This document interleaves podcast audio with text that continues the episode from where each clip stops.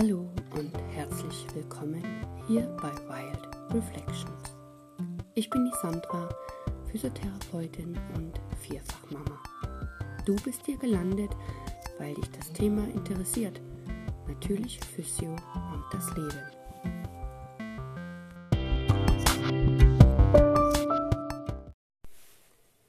In der heutigen Episode geht es um Restless Legs und der Drachenkollaps.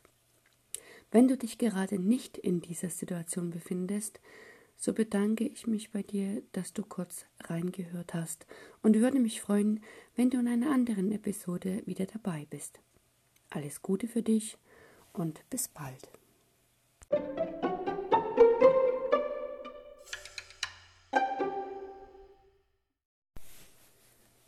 Als ich davon sprach, dass ich gern schwanger war, war das keine Lüge. Doch so nach und nach kommt die Erinnerung wieder. Das soll wohl öfter vorkommen. Heute möchte ich dir etwas über Restless Legs erzählen. Auf Deutsch gesagt, unruhige Beine. Das Internet gibt hier nur verwirrende Erklärungen ab mit verschiedenen Mutmaßungen. In meiner ersten Schwangerschaft im letzten Quartal begannen urplötzlich diese stechenden Schmerzen in den Knöcheln.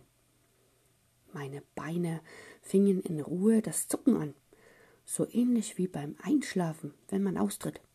Kennst du vielleicht. Ich konnte es nicht kontrollieren und es machte mich zunehmend nervöser.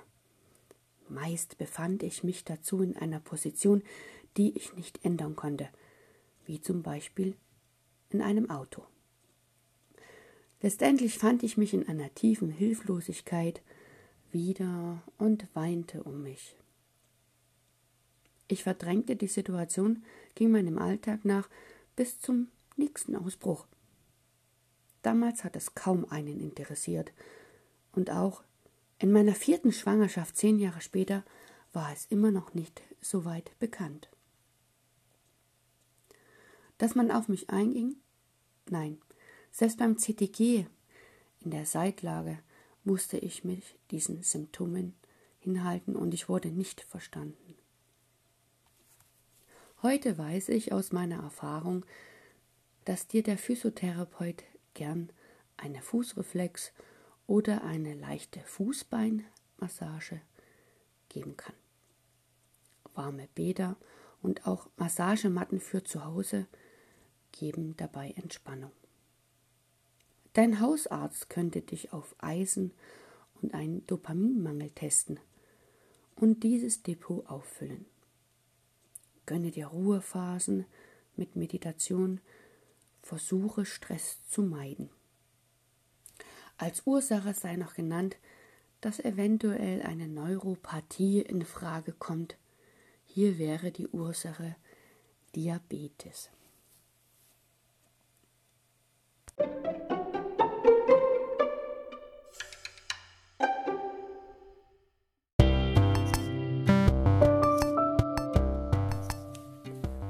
An dieser Stelle möchte ich dich gern darauf hinweisen, dass das folgende Thema dich sehr auffühlen könnte, da der Inhalt nichts für schwache Nerven ist. Sollte dies der Abschied sein, so wünsche ich dir alles Gute und auf ein baldiges Wiederhören.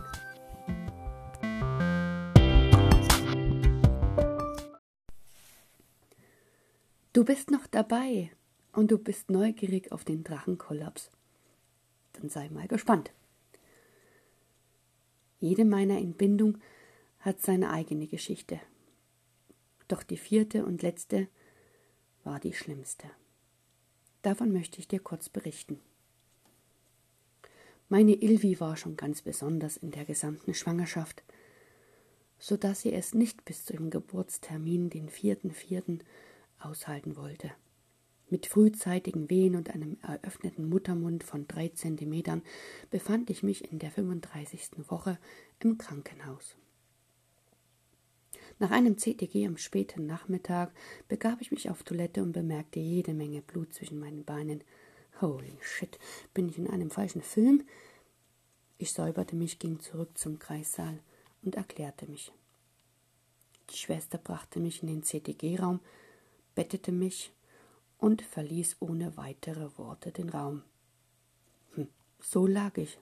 Bei jeder Wehe spürte ich den Puls des Blutes. Die Schwester, die immer wieder in das CTG-Zimmer kam und nach den anderen Frauen zu schauen, erklärte ich, was vorging. Aber es interessierte sie nicht. Es verging eine Ewigkeit und das Blut pumpte bei jeder Wehe. Ich gab mir doch den Ruck und drängte auf eine Untersuchung, da ich langsam in Panik geriet. Eine andere Schwester kam, schaute kurz nach und siehe da, welche Überraschung. Der Drache hatte recht. Blut. Ich war natürlich schuld, dass ich nichts gesagt hatte. Also packte man mich, rief die Oberärztin und ab ging's in den Gebärraum. Mein Mann kam grad zur rechten Zeit und alles ging sehr schnell. Keine unnötigen Erklärungen. Die Fruchtblase brachte man zum Platzen. Der Drache schrie aus Leibeskräften und nach zwanzig Minuten kam unser Ilwikind begleitend mit dem Song der Hausmartens Caravan of Love auf die Welt gepurzelt.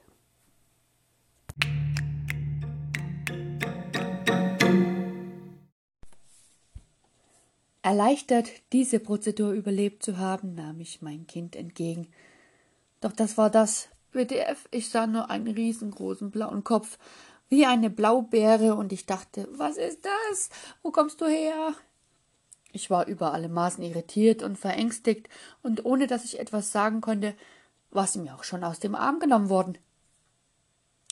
Weiteres Grübeln war nicht möglich. Musste ich mich ja um meine Nachgeburt kümmern und dann noch das Zusammenflicken. Doch dann kam mein Blaubärchen zurück zu mir und sie sah gar nicht mehr so schlimm aus.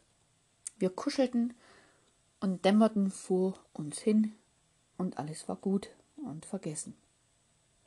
So verging die Nacht in Ruhe und alles war gut. Du könntest nun meinen, die Geschichte ist zufriedenstellend für alle ausgegangen. Leider muss ich dich enttäuschen.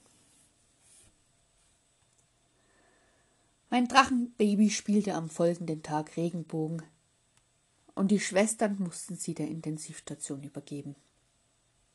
Zur Beobachtung blieb sie auf Station. Im Prinzip war nichts Auffälliges. Es gab keine weiteren Erklärungen.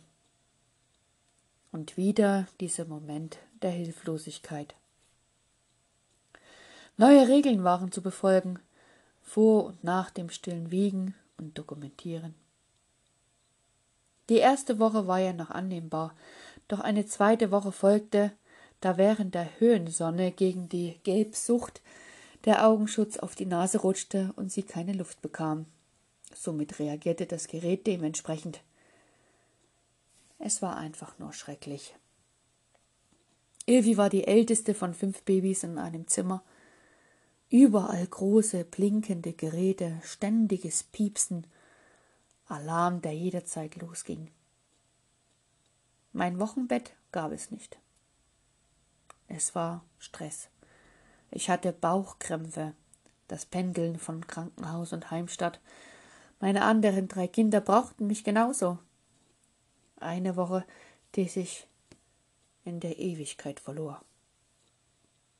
Mir kam meine Ausbildung in den Sinn mit der vierfachen Mutter und ihrer Ablehnung gegenüber meiner Wochenbettgymnastik. Angekommen, und ich musste schmunzeln.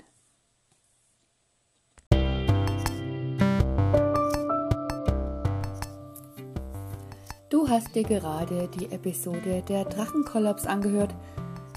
Ich bin die Sandra von White Reflection wenn du Fragen hast, stehe ich dir gern per Mail oder auch hier in den Kommentaren zur Verfügung.